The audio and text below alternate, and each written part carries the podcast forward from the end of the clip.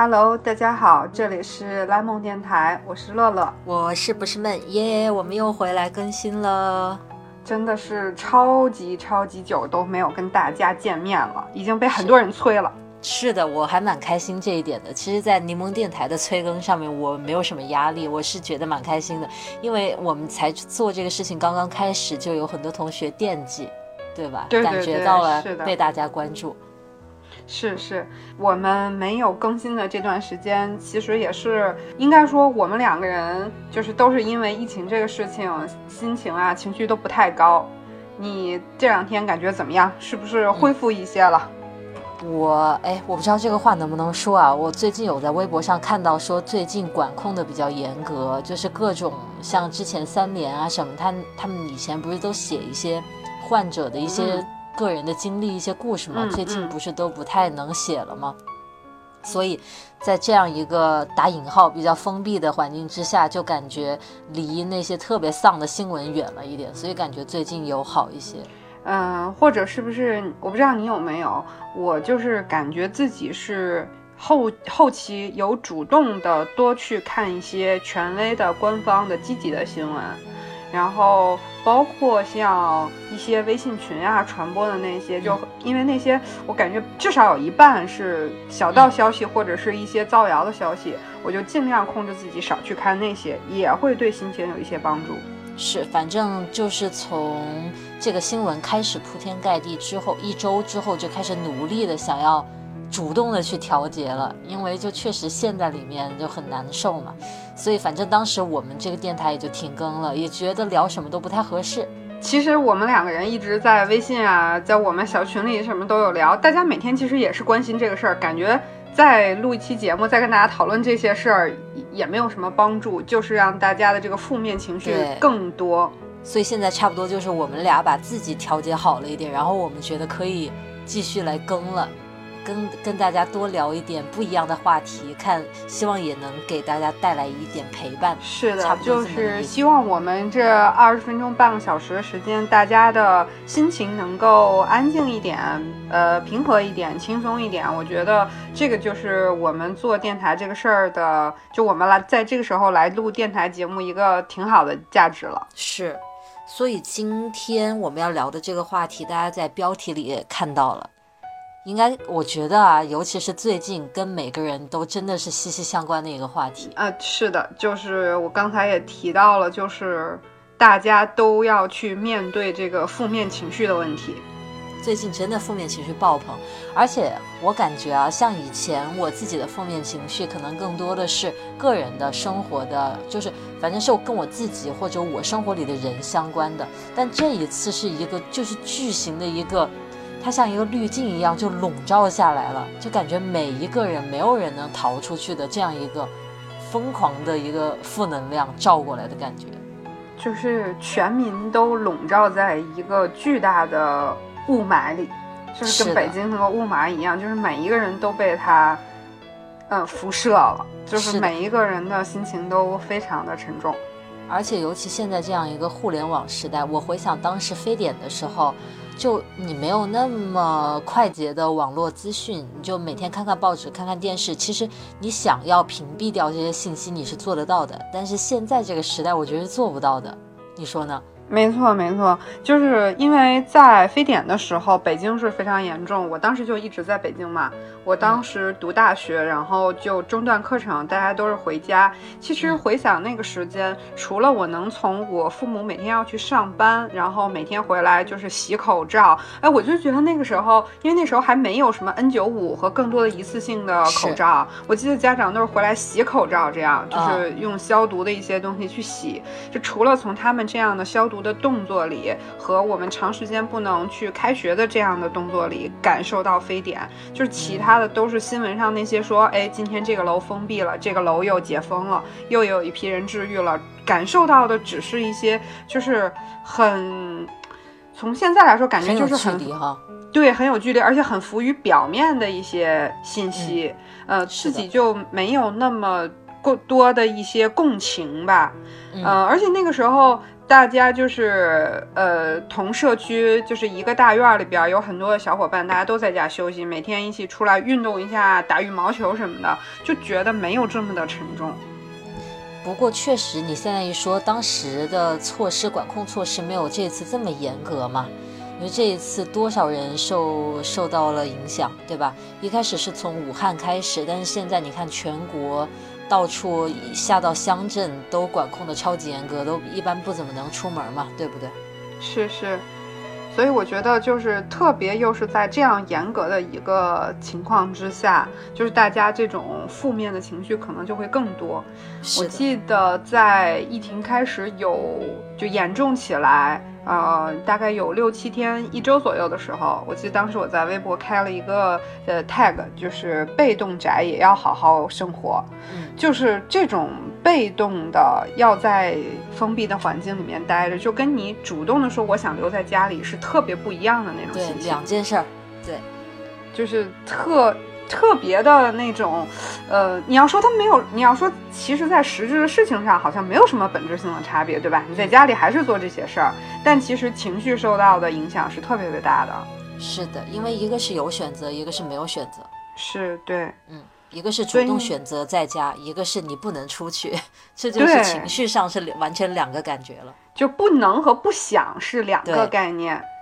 对，所以我想问问你在，就是比如说这次的疫情从呃差不多呃那是什么时候？一月下旬吧，一月二十号的样子开，始网就马上上。到春节的时候。对对对，网上特别多的新闻就开始了。我想知道你一开始是怎样的一个，就是你自己情绪上和你的生活受到什么样的影响？我最开始就是你也知道嘛，那时候最开始的时候我就跟你讲，因为我知道你父母都在武汉，就最开始的时候我们我们说的就是买口罩，对，就是买一些这个口罩先备用。其实在，最在一月二十一号的时候，那个应该是全国的疫情严重起来的才几两三天的时候吧。那嗯那天我还去了一趟医院，我就是感冒。我当时就是感冒，而且我你你知道啊，我当时很寸，就是就是普通感冒。那个时候医院就已经开始，呃，没有口罩的人不准进医院了。哦，对，那那个医院它管控的很很严，我到那边就是必须有戴口罩。然后我因为头头一两天我就开始关注新闻，所以我从二十号左右出门的时候，我就已经开始时刻戴口罩了。嗯所以我觉得是做的很好的。对我们当时不是还在群里就是互相嘱咐说要戴口罩什么的。是的，是的，其实最开始想的就是说戴口罩吧，就是可能会严重，但是没真的没有想到会这么严重。这一次的这个受影响，就是大家感受到、切身感受到的这种影响，确实是，就是在我们起码我们这代人的前面的这二三十年里面没有感受到的，就没有见过这样一件事儿，没有经历过，对，所以确实是挺。挺吓人的，反正我一开始在知道这个新闻，其实我觉得这里可以跟大家爆料一下，咱们是有一期没有播的，对不对？对，是的，咱们录了，录了没有播，就是当时是一月二十号左右的时候录的。对，那一就是我期去完医院刚回来嘛。对对对对对，那一期咱们本来是要聊过年的时候那些三姑六婆啊亲戚，就是咱们想吐槽一下家里的这些长辈，就是嗯在沟通上面很有障碍的那种感觉。结果一整个音频就变成了我吐槽我的爸妈，因为他们 出门当时他们跑到，因为我家住武昌，然后他们跑到汉口去，就是搞家庭聚会。当时是正好是新闻爆出来的最开始大规模报道的第一天，然后我就说我刚得知这个事儿，然后我就一顿跟你吐槽这个事儿。不过所幸还好，就是也没有感染到我我家所有就是我认识的亲戚朋友都还没有感染的案例，所以这个还是真的很幸运，尤其考虑到武汉这一次哈这么大的感染的那个范围。我我觉得是不是就随着呃，一方面随着疫情的严重，你本身又是武汉人，你会很关注这件事情，但是你的家人、你的很亲密的朋友都没有事儿，我觉得可能也对你是一个很正向的一个影响。是不是你随着这样的信就是时间，因为潜伏期嘛，就是过了潜伏期的时间越来越长，是不是你的情绪也会有一些的缓解？我就尤其是因为我爸妈去了一趟汉口嘛，汉口是重灾区啊。然后后来就回了家之后，我他们回了家之后，我就每天我就经常打探他们的情报，监就看他督他们们，对对对，看他们在干嘛，有没有出门啊，出门要戴口罩什么的。反正一开始是很紧张，然后现在这两周就慢慢就好很多了，而且他们也肯定也意识到这个严重性了。我也觉得在监督上面我的力度就不需要那么大，因为他们也自己也会监督，再加上现在就是全封闭管理了，那就多的是人在监督了，也轮不到我监督了。嗯，所以就是是不是呃，让时间就是当我们面对一些事情，它影响到我们很多负，就给我们带来很多负面情绪的时候，随着事情的不断的进展，随着我们对这件事情的了解，其实负面情绪是可以缓解一些的。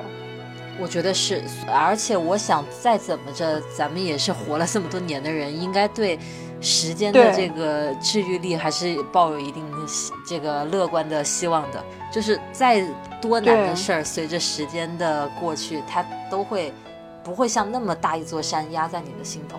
但是如果就聊到具体的这一次的事件上来说的话，我的这个情绪之所以能消散，那是因为我没有我直接认识的人感染了。呃如果想到那些家里有感染的人，那就完全是另一回事了。是的，是的，就是能能能体会到那种，因为我们也看了很多的信息，我们也看了很多的报道，真的是挺能挺能理解的。我想说的就是，第一周，我想大家的情况可能都比较糟，因为突然一下子天上掉下来这么大一个可怕的事件，对吧？天灾又是人祸，都不知道该骂谁了。那个时候，就是在当时那个压垮性的情绪袭来的时候，你你是怎么想的？你当你是什么时候想要去主动调整自己，从里面走出来的？嗯，其实我也没有一定设限到什么时间。呃，我记得我以前好像也跟你讲过类似的意思，就是呃，如果我真的是遇到一些什么事儿，就是遇到特别伤我的情绪的事情的时候，呃，我会让自己颓一段时间。嗯，就是我放任自己，或者说我主动性的不去处理这个负面情绪，嗯我就让它负面着。我会给自己这个时间，你这个点做的特别科学。嗯，或者我觉得可能也是没办法。你记得吗？就是刚开始那两天，嗯咱们每天其实大家做的事情都差不多，就是对，呃，就是拿着微信，然后看各种各样的信息，然后把自己收集到的信息发到群里，然后讨论一下。其实大家做事情是类似的。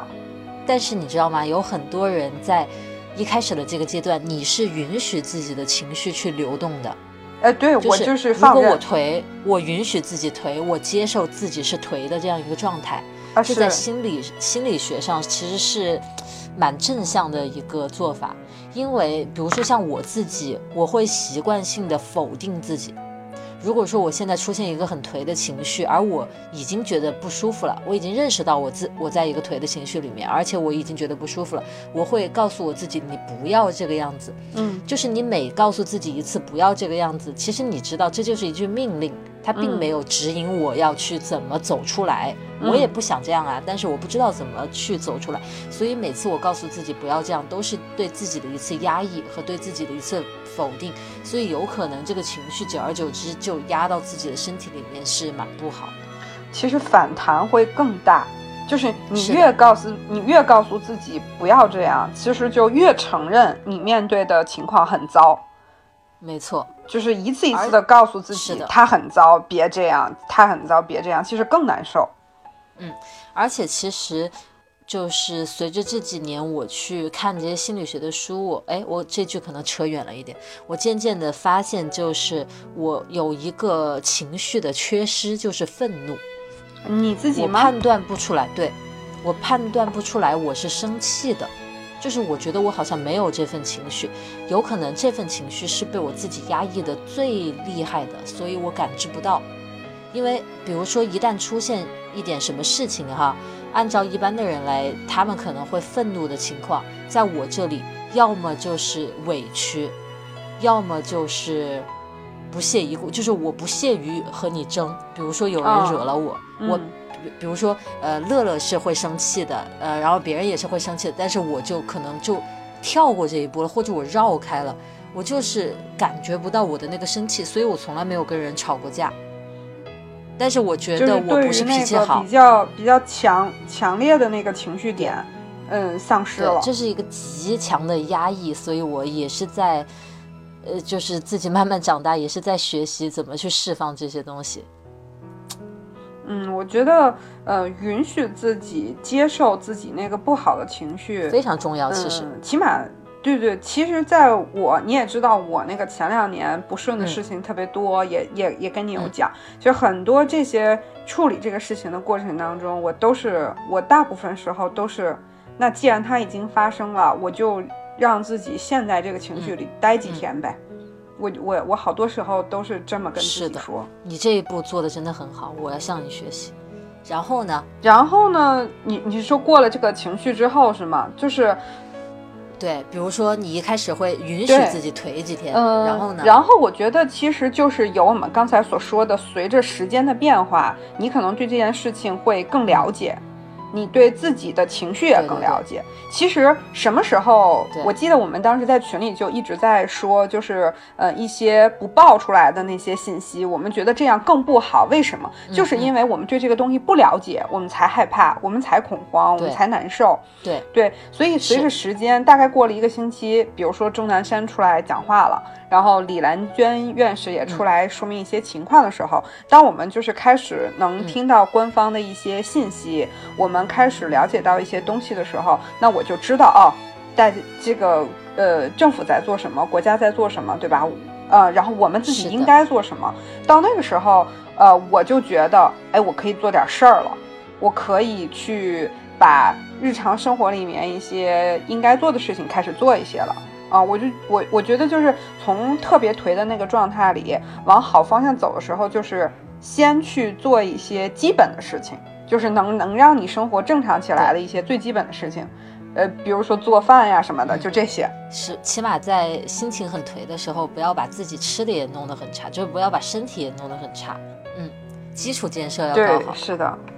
所以我你你呢？反正这一次的这个体验对于我而言是一个新的体验，在我以前不太有这样子的受影响，受这种事情的影响，新闻、网上的一些故事，我以前不会受到那么大的影响，但是这一次，你知道，一个是它关系到太多人。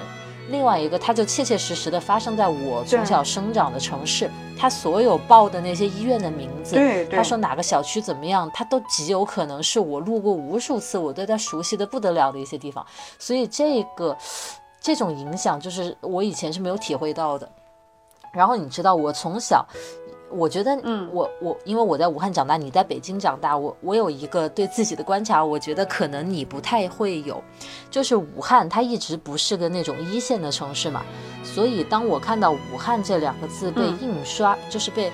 打印体写出来，而不是手写体，不是我自己写的武汉，就是它被印出来，嗯嗯在一嗯些新闻或者比如说报纸、媒体上面看到，都让我觉得它是跟我有关系的，就是好像哎，我的家乡上电视了，就有那样一种从小带起来的那样一种情绪。然后最近太高密度的看到这两个字，就是是打印体的，就是有一种，反正从小开始的一些。那种情感就是被勾出来，然后又不是什么好事儿，你知道，就是这么惨的一件事情，确实也是感嗯情非常复杂。所以一开始的第一周就是非常的状态不好，就是反正你要我现在回头去想的话，我的总结就是好像任何事情都干不了。但是我觉得我有一个还有一个很差的事情，就嗯在于一旦我的情绪是这种特别丧的或者特别。嗯，在我的掌控能力之外的时候，我就会各个方面都很失控，然后会带来一个很明显的表现，就是比如说我会狂吃，就我也不觉得我在吃什么好吃的，但是我现在我发现我手边有什么，我就会一直吃，一直吃，一直吃，然后吃完了之后呢，你又撑得很难受，你又会回忆一下啊，刚才怎么狂吃，就是好像失智了的人一样，你又会很后悔，你又会再度继续去否定自己，就是你怎么会做出这样的事情，等等等等，所以整个情绪的叠加就搞得状态特别不好。嗯，其实我觉得在第一周的时候，可能就是首先。就像你刚才说的，他武汉是你从小长大的地方，你的亲人朋友都在那里，对这件事情对你的影响要比对其他人的影响大。我觉得这个很很容易理解，就是我觉得也确实是。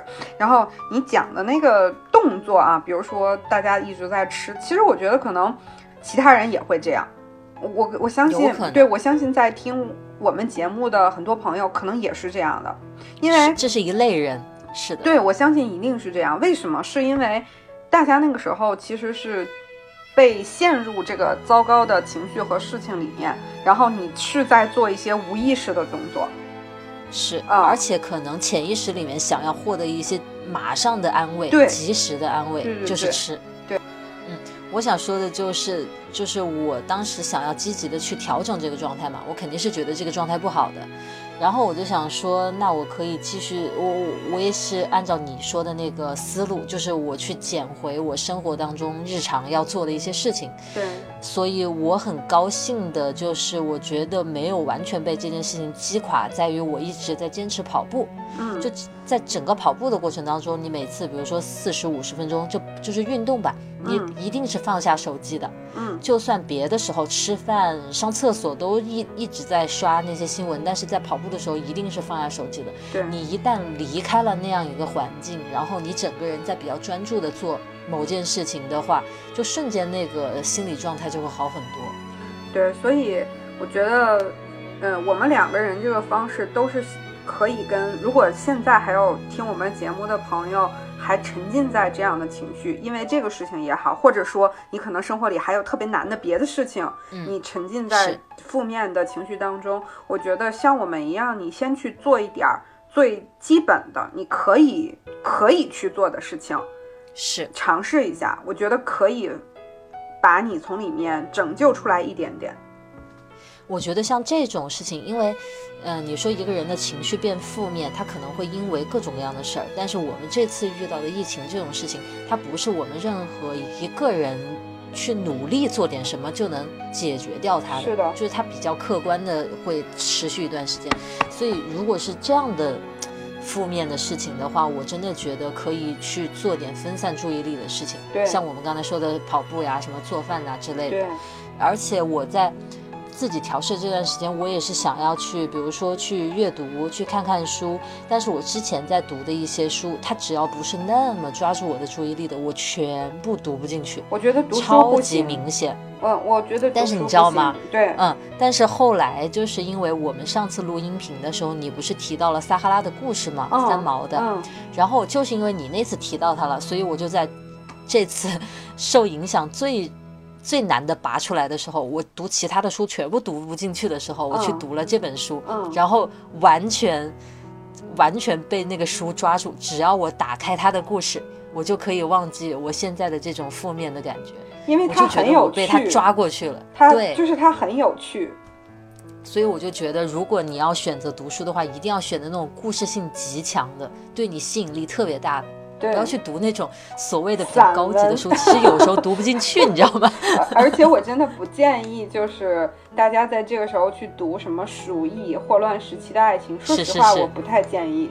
我觉得越读越难，越难过，因为它还不像那个影像的东西，就是它给你的信息是立体的，文字那种信息它其实更可怕。对，比较平面，会比较直击你的内心一点。是的，我一直都觉得，比如说一本书里面说有一个怪兽，让主人公特别害怕，比一个电影拍出来要吓人的多。是的，因为电影做出来的那么具体的一个形象，它未必是我们每个人心目中最可怕的那个形象。对，因为我们最怕的形象是千奇百怪的，但是如果它是文字，我们每个人都可以把它想成 让自己最害怕的样子。是的，所以真的，我也觉得不太合适。就是读读，如果读书的话，就是要读有趣的书，就是读那种科普性的、知识性的也不行。我我之前读的就是一个那个书，是一个讲那个怎么养老的一个书，就是说现在的社会体制之下，怎么去体面的养老，我完全看不下去。是的。真的，这这个时候必须有那种对自己特别有吸引力的故事，把自己拔出来。是的，是的。然后那个时间，我不知道你还做了些什么，就是因为我不是之前买了那个 Switch 嘛，其实这个也是很多人的一个方式。我知道有很多人就去，我那个时候也是每天都去 Switch。我买，哎，你玩的什么呀？我也买了 Switch，但是就玩了三天，就再也没动过了，就放那。因为我之前是买了那个 Mario Party。啊，你觉得那个好玩吗？那个就还互动性挺强，挺热闹的。它里面有很多的那种小游戏啊什么的。然后我目前我目前只买了 Zelda 一个游戏。啊，那那个我就我们家也有，但是我没在玩儿。那个董大国他在玩儿。嗯。其实我比较后悔的是没有买健身环，有了健身环可能会这个哦，对对对，可以，对对对，二合一嘛。对又娱乐又运动，所以我觉得就是我们还是能够选择来做一些事情，然后从这里面去抽离出来一点。我觉得这也是还不错，就是大家都在呃想办法去改善着。是的，因为意识到沉浸在这样的情绪里面就是百害无一益啊。嗯，是的，所以我觉得就是是这样一个过程，就是允许我们自己去陷在里面，但是陷在里面一段时间之后要。找一些自己可以做的事情，硬性的把自己往外抽一抽，因为也不可能说立刻就变成跟以前正常一样，肯定是一个过程。你看我们这个录音都好久才恢复，嗯，然后我就在这儿就特别想，呃，刚才我们说嘛，就是在这个过程里面，我们其实每个人都还挺难过的，挺难受的。但就是，其实，在这里面，我不知道你有没有遇到，肯，我觉得你肯定会有，因为你很多同学应该还都生活在武汉，也跟他们有一些交流嘛。就是，我交流到的，就是会有一些人在这里面，嗯，他不仅自己会是负面情绪的一个受害者，同时他还在充当着一个别人的负面情绪的一个加害者。我首先想到的就是传谣的。是不是？对对，这种人是最可恶的，就就是他带给你的那个呃负面情绪的那种，我觉得有时候特别是那种说他传递出来这个信息，呃，会有两种，他造的这个谣会有两种，一种可能是他造了个积极的谣，一个是他造了个负面的谣。我觉得这两种带给你的那种伤害都会，就是给你的负面情绪的那个加害都会很多。就是他是在事实的左右。两边在摇摆，要么是左，要么是右，但是都是有偏差的。对，就是你如果说情况不是这样，他往呃他造了一个好的方向的谣，那你知道真相的时候，你会更失望，又失望。对对，所以我就是觉得，但是你知道这次的事情也让每个人都切身体验了一把传谣者，你说是不是？对，尤其是一开始，因为分不清信息的来源。也不知道什么是真，什么是假，所以我估计大家都有传播过这种类似的，后来又被辟谣了的事情。对，所以后来大家也学聪明了，不要什么都转发，对不对？而且就是不不要去看一些从来都没有听说过的什么自媒体说的一些话，对吧？就是是的，对，去看最最权威的，然后最官方的那些，就是更确实的消息。是的，但是我依然是觉得，反正在现在这样一个时代，确实是比以前透明多了。所以我还是觉得，尽管信息是参差不齐、鱼龙混杂，但是还是好过封闭。你说是不是？是的，是的。而且我觉得啊，就是在这个过程里面，其实也有一个，我我不知道你有没有从这个方面想，就是我们虽然在。被这个负面情绪笼罩着，但是在这个过程当中，我们也获得，我们也获得了一些新的能力或者新的技能。比如说，我觉得其实就是我们之前可能很多人都没有意识的，但其实这个时候你认为很有必要，就是你如何去识别信息，你如何去分辨信息。我觉得这个东西就是互联网时代大家应该都要加强的一个能力。是我刚准备说，这是互联网时代给每个人上了一堂课。就是每个人都切身体验到了，是不是？对，被谣言糊弄了呀，什么之类的。对，嗯，所以我觉得这个东西可能大家的能力会加强，我们开始会去，呃，有自己的认知，同时也会去质疑。我觉得这是一件好的事情，同时也会去分辨。是的，确实。嗯，我们这一次遇到的这个事儿，我觉得确实是比较特殊的，是这种大的这种灾难型的事情。如果是平时的一些负面情绪，你一般会怎么处理呢？嗯，我觉得第一就还是我说的那个，我先放任自己。然后呢，第二，呃，肯定是要找回自己平时的节奏。然后第三，就就像你刚才说的，这种事情可能我们在这么大的一个背景之下，我们没没有办法做什么。特别是我们都是很普通的人，比如说你说真的是像科学家，他还能去做研究，对吧？他医疗工作者还能做很具体的一些救护的事情，我们也不能。我们就可能没有什么可以做的。就是这个时候，我觉得就是。嗯，如果是生活里面的其他的事情，我觉得我还是试图去做点什么，就是面对，对。我还是想去做一些事情，就是包括其实到后期啊，在这次的事事情里面，就是大家也遇到了很多。嗯，比如说，我就举一个例子，像呃我在的这个社区，一开始呢，它的那个管理和那个呃就是物业呀，包括跟业主的沟通啊，都不是很透明，也不是很有效。然后，那这个时候你会要怎么办？我相信一定会有一群人，那也是我们那个业主群里很多人都在做一件事儿，吐槽，玩命的骂，就说这个物业什么天底下最烂的物业，什么一类一类的巴拉巴拉这些。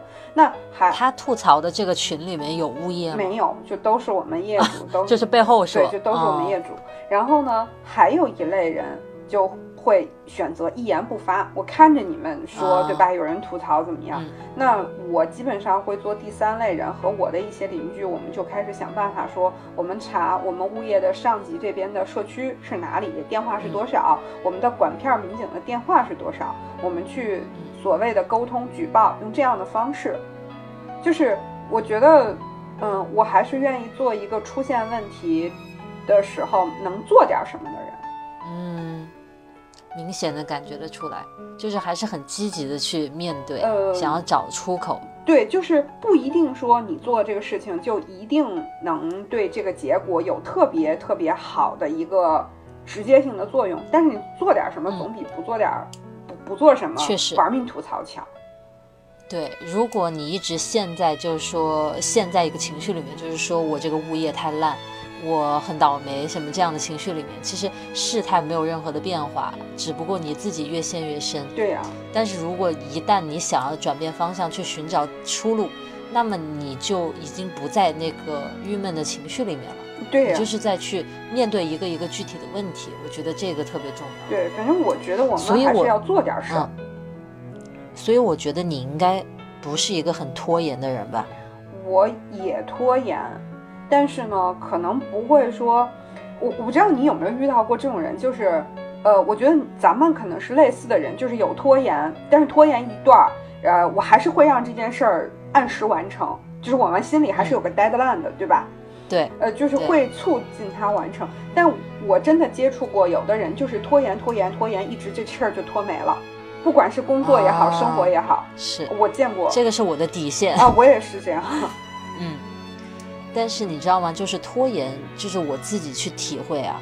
我每次拖着一个事情不做，其实我，你说它到底原因是什么呢？我每天把它往我的手账本上面去写，我说我要做这件事情，但是我每天就陷在一个啊，我今天又没做的那样一个负面情绪里面，然后这个事情还没有做。我后来想来想去，其实就是。大家所谓的说你动不了第一步嘛，因为一旦你开始做这件事情了，你要面对的就是一个一个具体的问题，我要怎么去把这个事儿办好，我要怎么去推进到下一步。对。但是只要你什么都不做，你就永远陷入在那个焦虑里面，你就在想啊，我又浪费了一天啊，我又没有做，然后就越来越没做。你你说这个，所以我就想到以前咱们俩讨论那个录视频，就是最艰难的那一步，就是把架子摆在那儿开始录。对，然后只要这个事儿做完了，什么剪辑呀，什么上传呀，那个那个就很快都能跟上。是的，我也是看你最近在这特殊时期，大家都没劲发视频，我看着你那么有干劲，我也想说，我是不是也该走出来了，不要一直卡在里面，我才去。其实我最近发的这个一月总结的视频的脚本，我一月底都写好了。我就一直到二月的中旬都没有录。我就那一天，我就是每天写了一周，我说我今天要录视频，一周都没有录。然后那一天，我实在觉得不能再拖了，我就 站在我那个桌子前面，把那个录制的那个按键一开，然后我什么话都没说，我反正我就开始了。然后因为你就等于说你要上场了，你已经站在观众前了，就那样一个感觉，那你自然你就把话说下去了。其实。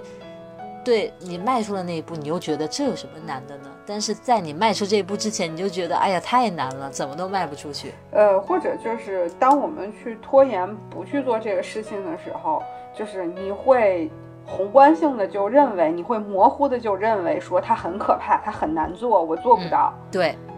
而且其实这个可怕是一个很模糊的概念，你就是告诉自己说很难，很很困难。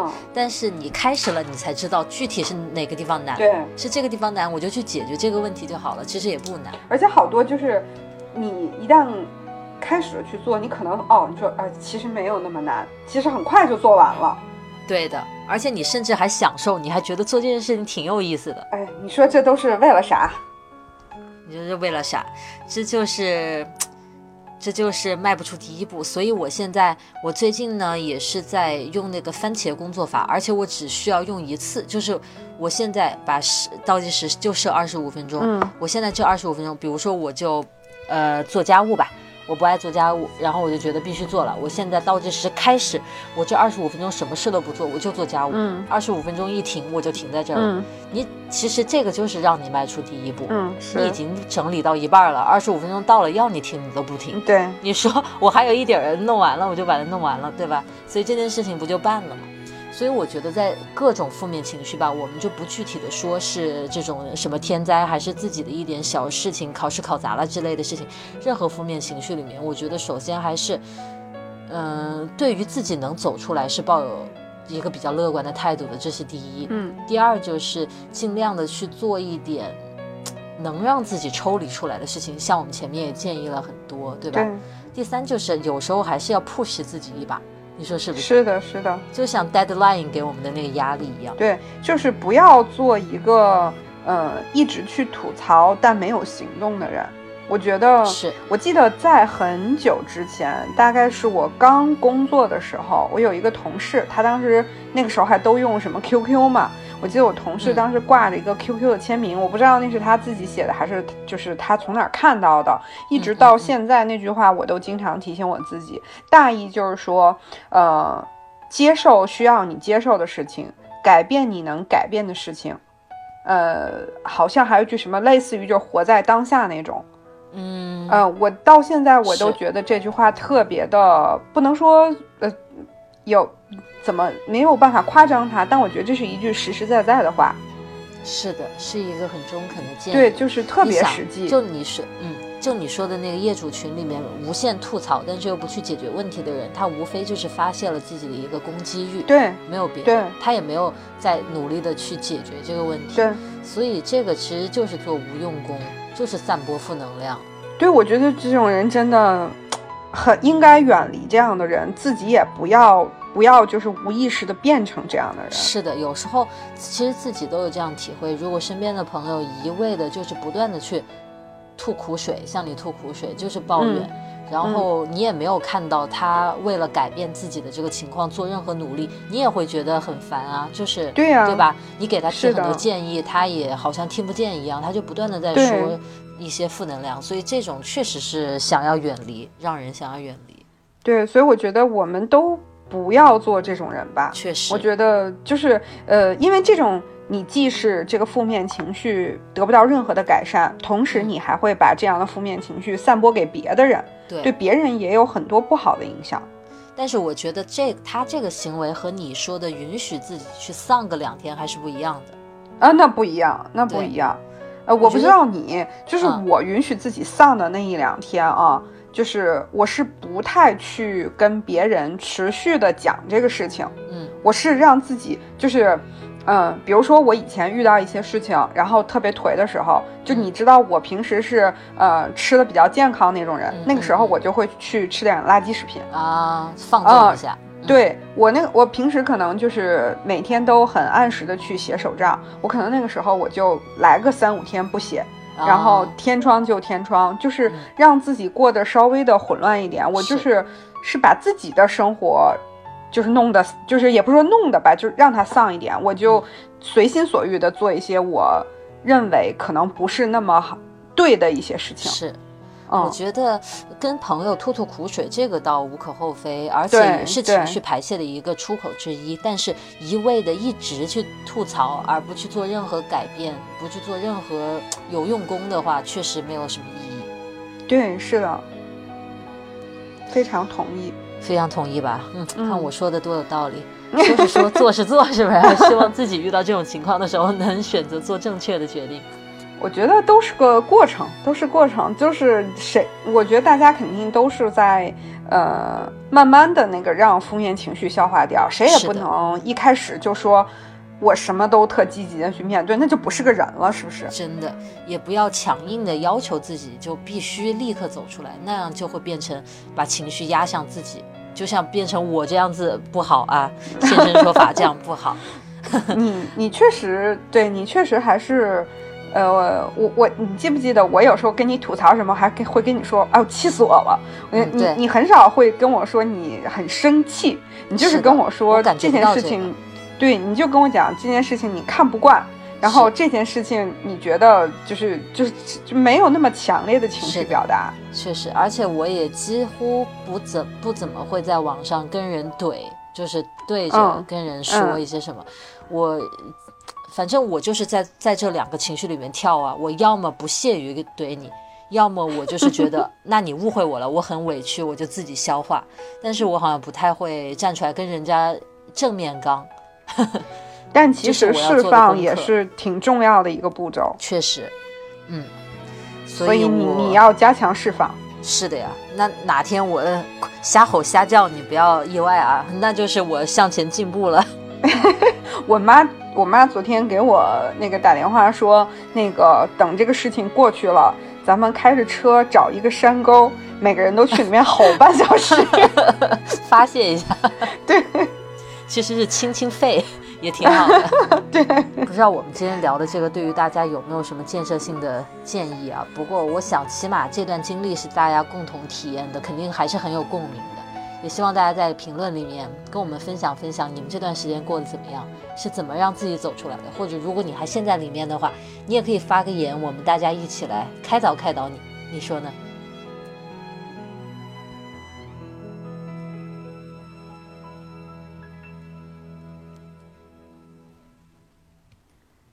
对对，什么样一个状态？我觉得还是挺希望听听这段时间大家都在家做了什么。然后你觉得你负面情绪最严重的时候是是怎么办的？我觉得对，还是挺希望听大家跟我们分享的。是，对，我觉得差不多了。很期待看到大家两个人怎么去，我们两个人在这段时间负面情绪是什么样的，怎么去走，就是慢慢的一点一点走出来。其实也跟大家分享还挺多的。是是是。是的，我也非常希望每天都希望对，我就希望，呃，孟老师的呃亲人还有同学在武汉仍然都坚守住，一点事情都没有。对对对。热干面，我记得的，嗯。对你别忘了这个，到时候我们那个我说的这个要去武汉找你的这个事情。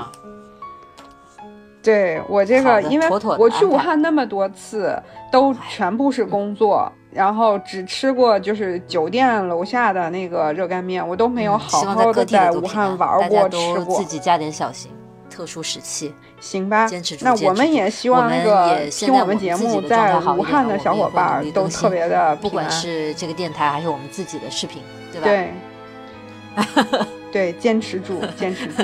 只是说努力啊，那努力到什么程度，大家自己看后面的情况就知道了，好不好？